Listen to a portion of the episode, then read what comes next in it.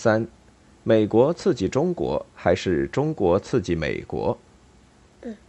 进入到一九六二年，中国对肯尼迪政府所寄予的期望可以说彻底破灭了。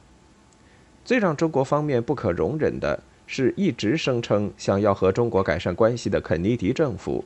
在一九六一年联合国就接纳中华人民共和国为会员国问题而举行的一系列会议当中，不仅没有做出任何哪怕是形式上的友善姿态，反而带头提出了一个。明显是旨在刁难和阻挠中华人民共和国入联的提案。该提案提出，任何关于接纳中华人民共和国代表的提案不能以简单多数通过，而必须经过联合国大会三分之二的成员国表示同意方为有效。这一提案以六十一票同意、三十四票反对、七票弃权而被采纳。实际上。还在得知美国政府的这种态度之后，毛泽东就在对外国友人的谈话当中怒不可遏地表示了他的愤懑。他宣称，真正的马列主义都要反帝，首先是反美帝，不反对这个美国帝国主义，还算是共产党吗？还算马克思主义者吗？而让中国方面进一步印证肯尼迪政府敌视中国更甚的。则是其接连表现出好战的特点。这突出的表现在1961年春夏，美国中央情报局策划的对社会主义古巴的武装偷袭行动，以及美国政府不顾国内外的强烈质疑，断然向越南南方派出特种部队实施特种战争，尤其是针对毗邻中国边境的越南的这一军事行动，让中国方面深受刺激。在此之前，无论是毛泽东还是中共其他领导人，在与越南、老挝领导人的会谈与谈话当中，虽然极力鼓励和赞扬这两个国家开展的武装斗争行动，也下大力气给予直接的物资方面的，甚至是军事方面的支持，但是他们始终在强调的一点是：打要打，一定不要把美国人引进来。特别是注意到美国开始派出特种部队进入越南南方，宣布将为南越军队提供后勤补给方面的支持后，中共中央更是颇为担心。为此，在一九六一年，中共领导人与越南党领导人谈话当中，曾不止一次地表达过这种看法。比如，十一月中共领导人集体接见越南劳动党总书记胡志明时，就直接谈到了这个问题。邓小平说：“我们同李隼同志谈到南越有几种前途，最好是南北统一，最坏是美国出兵把南越变成完全的殖民地。即使不能很快实现最好的前途，也一定要避免最坏的前途。”周恩来说：“美国出兵是个大问题，但目前美国国内对出兵问题还有争论，因此小打。”比如目前的游击战，中打即在国内大打，大打则是美国出兵，可考虑中打，一定不要大打。胡志明则对中国领导人的说法不以为然，他说：“关于美国出兵的可能性问题，我的看法是可能性不大，因为两次世界大战美国都靠别人打仗，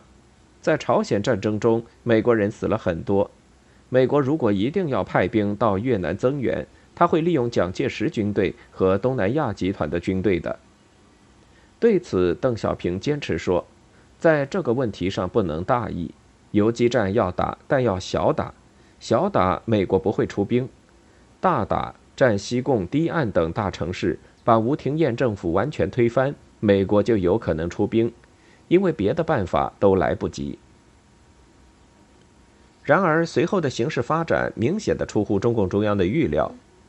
虽然越南在南方并没有去攻打大城市，因为南越当局无力应付，美国还是以提供后勤保障为名，向越南南方派出了他的特种部队，并且直接卷入到作战行动中来。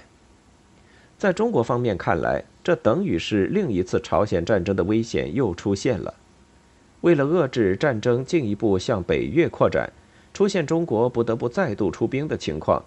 中国政府在一九六二年夏天与越南领导人在北京举行了专门会议，共同分析了美国特种部队进入越南南方后所造成的严重局势。中国政府破天荒地作出决定，立即向越南无偿提供可装备二百三十个步兵营的枪炮，以便最大限度地加强越南的军事力量，抵御和牵制住美国。与此同时，一九六二年元旦伊始。蒋介石国民党的动向也极大地引起了中共中央的高度戒备。由于肯尼迪秘密批准了中央情报局的建议，允许台湾当局对中国大陆沿海进行小股袭击行动，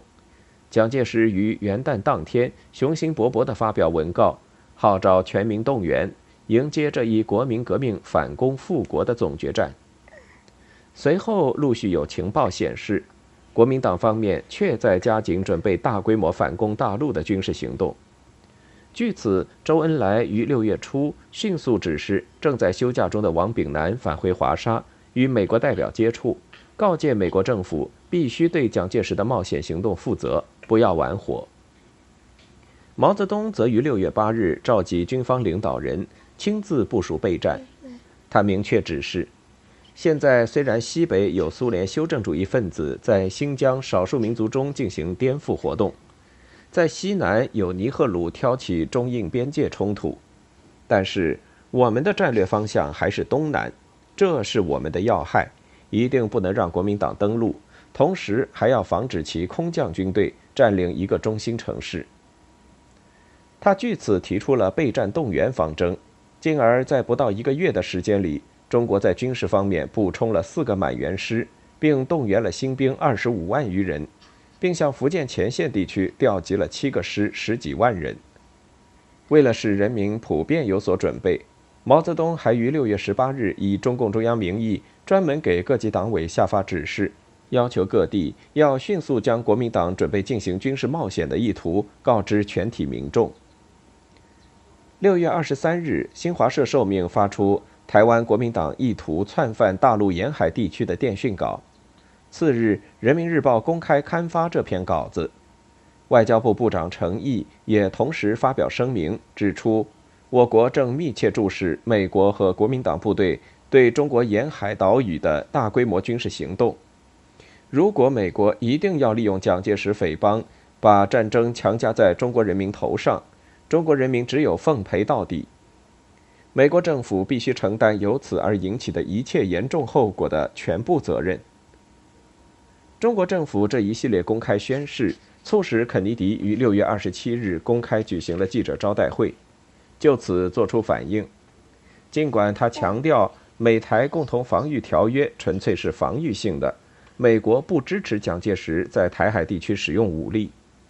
但是中国方面并不真的相信美国政府的说法。从中国方面，这时大举向东南沿海地区集中兵力，并且在内部发行的《内部参考》《参考消息》等报刊不断报道的有关美蒋正在就国民党反攻问题进行商谈之类的系列消息，可以看出，他确实按照毛所要求的，把东南方向的威胁看成是重中之重，做着战争准备，并且认定了国民党此举由美国在幕后主使。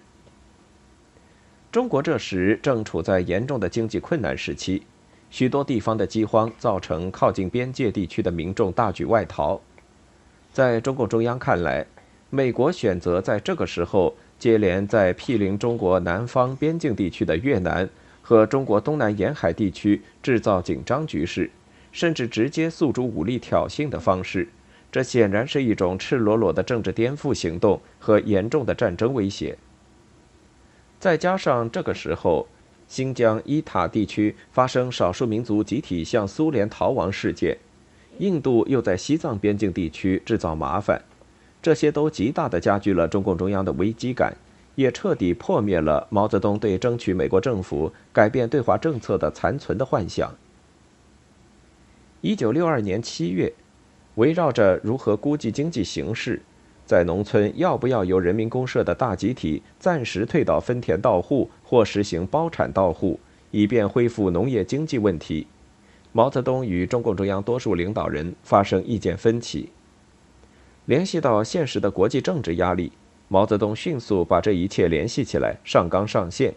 在中央工作会议上尖锐指出，当前国际国内都有一个共同性问题，就是革命究竟由无产阶级领导，还是由资产阶级领导？对我们这样的国家来说，就是究竟要无产阶级专政，还是要资产阶级专政？赫鲁晓夫说：“我们是独特路线，不独特不行。”不与帝国主义、修正主义划清界限不行。现在在国内形势估计以及农村发展政策问题上，已经出现了右的苗头；在外交外事工作方面，也出现了右的苗头。于是，毛泽东把形势估计问题视同无产阶级与资产阶级的根本立场问题。导致党内所有自一九六二年年初七千人大会以后形成的各种不同意见消失得无影无踪。中央联络部部长王家祥等此前曾多次就对外政策问题向中共中央提出意见，主张在我国目前的条件下，对外援助不要说过头、做过头，不要过分突出和乱开支票，要实事求是、量力而行。主张不要泛泛的定和平共处的提法，而应当相信，通过同帝国主义的反复的坚决的斗争，终能迫使帝国主义国家同我国建立起不同程度的和平共处关系。根据这一观点，中国出席七月在莫斯科召开的世界和平大会的代表，也较多的强调了和平立场。毛泽东得知后极为不满，甚至于尖锐的得出结论。一九六二年上半年一个短时期内，我们党内少数同志相当发了狂，主张三和一少，就是对帝国主义和气一点，对反动派和气一点，对修正主义和气一点，对亚非拉人民的革命斗争少援助一点。这是修正主义路线，迁就了赫鲁晓夫，把我们自己搞得很狼狈。我们必须反对我们自己内部的修正主义。因为他们向资产阶级投降。在九月召开的八届十中全会上，毛泽东第一次系统地提出了阶级斗争要年年讲、月月讲、天天讲的问题。周恩来则依据毛的这一思想，具体分析了中国在当前国际阶级斗争形势中的斗争策略问题。他明确归纳出三大斗争任务，即反帝、反修。和反对各国反动派，他说：“我们跟美帝的矛盾是主要矛盾，我们跟修正主义的斗争开始进入到短兵相接的阶段。我们对反动民族主义也必须坚决揭露，并敢于斗争。”他并且用极具鼓动的口吻宣布道：“同志们说的对，马列主义真理、世界革命中心是从莫斯科转到北京了。我们现在是当仁不让。”见义勇为。八届十中全会之后的中共中央迅速开始实践反帝、反修、反各国反动派的革命外交路线。基于毛泽东再三强调的要把反美斗争作为主要斗争方向的要求，中共中央这时对西北方向的新疆伊塔事件采取了息事宁人的处理方式，而对西南方向上印度武装在边境地区。接连不断的在双方有争议地区进行侵扰的行为，则毫不犹豫地实施了外科手术式的军事反击，一举消除了已有数年之久的来自印度方面的边界威胁。结果，等到台湾国民党人准备停当，开始接连对大陆发起小规模突袭活动之时，中国方面以逸待劳，从十月至十二月，轻而易举地先后在广东沿海地区。歼灭了从海上登陆和空投的九股台湾武装特务，计一百七十二人，缴获了一批美制通讯器材和枪支弹药。因为确定了大力援助各国革命运动的基本对外政策方针，中国自一九六二年起即大幅度增加援外支出，以便援助各种赞同进行反对美国和反对本国反动统治力量的革命的政党和组织。除前述第二个五年计划前后援外款项逐年增加的情况，我们这里还可以从第三个五年计划期间每年员外支出占财政支出比例变动的情况，清楚地了解1962年这种员外支出额度变动的幅度究竟有多大。根据相关统计，1950至1955年这六年间，中国用于援助外国党和外国组织的款项，占这几年国家财政支出的百分之一点二左右。一九五七年一度达到百分之一点七三。但进入到第二个五年计划后，员外支出的数量却大幅减少。一九五八年只占国家财政支出的百分之一点二五七一九五九年占百分之一点二一九六零年占百分之零点七。但十分明显的是，1961至1962年经济严重困难，财政收入大幅减少，员外支出却仍在增加。一九六一年比一九六零年只增加了一千九百万元，一九六二年比一九六一年猛增三点三五亿元，占到了当年财政支出的百分之二点七九。此后，一九六三年为九点六亿元，占财政支出的百分之二点八四；一九六四年为十二点五亿元，占百分之三点一五。一九六五年为十八亿元，占百分之三点九五；一九七零年占百分之三点五；一九七一年占百分之五点一；一九七二年占百分之六点六五；一九七三年占百分之七点二；一九七四年占百分之六点三。这些员外支出数字的变化，最直接不过的显示出中国对外政策从一九六二年开始迅速转趋激进的情况。那么，一九六二年中国对外政策发生的这种急剧变化，究竟是何种因素造成的呢？关于这一点，美国学者小阿瑟·施莱辛格对肯尼迪政府此后的政策变化有过深入考察，并得出结论称，一九六二年以来发生的一系列重大事件，如古巴导弹危机、中印边界冲突和中国支持越南的民族革命战争等等。均强化了肯尼迪政府中敌视中国的情绪，使美国的决策者深信中国是对美国更直接和更危险的威胁。从已经开放的美国档案，或许可以印证施莱辛格的这种说法，但是他没有注意到的是，在充满猜疑和敌意的氛围当中，这种对对方政策意图的误读，从来都是双方面的。事实上，1961至1962年间发生的一系列重大事件，如美国在联合国刻意制造障碍，增加中华人民共和国入联的难度；开始大举派遣特种部队进入越南南方作战；放蒋出笼，大举突袭大陆沿海地区；以及组织流亡分子武装袭击社会主义古巴等等，同样也强化了毛泽东及其中国政府的危机感，因而刺激了其敌视美国的情绪。中国的决策者们同样深信，必须全力应对美国这个中国最直接和最危险的敌人。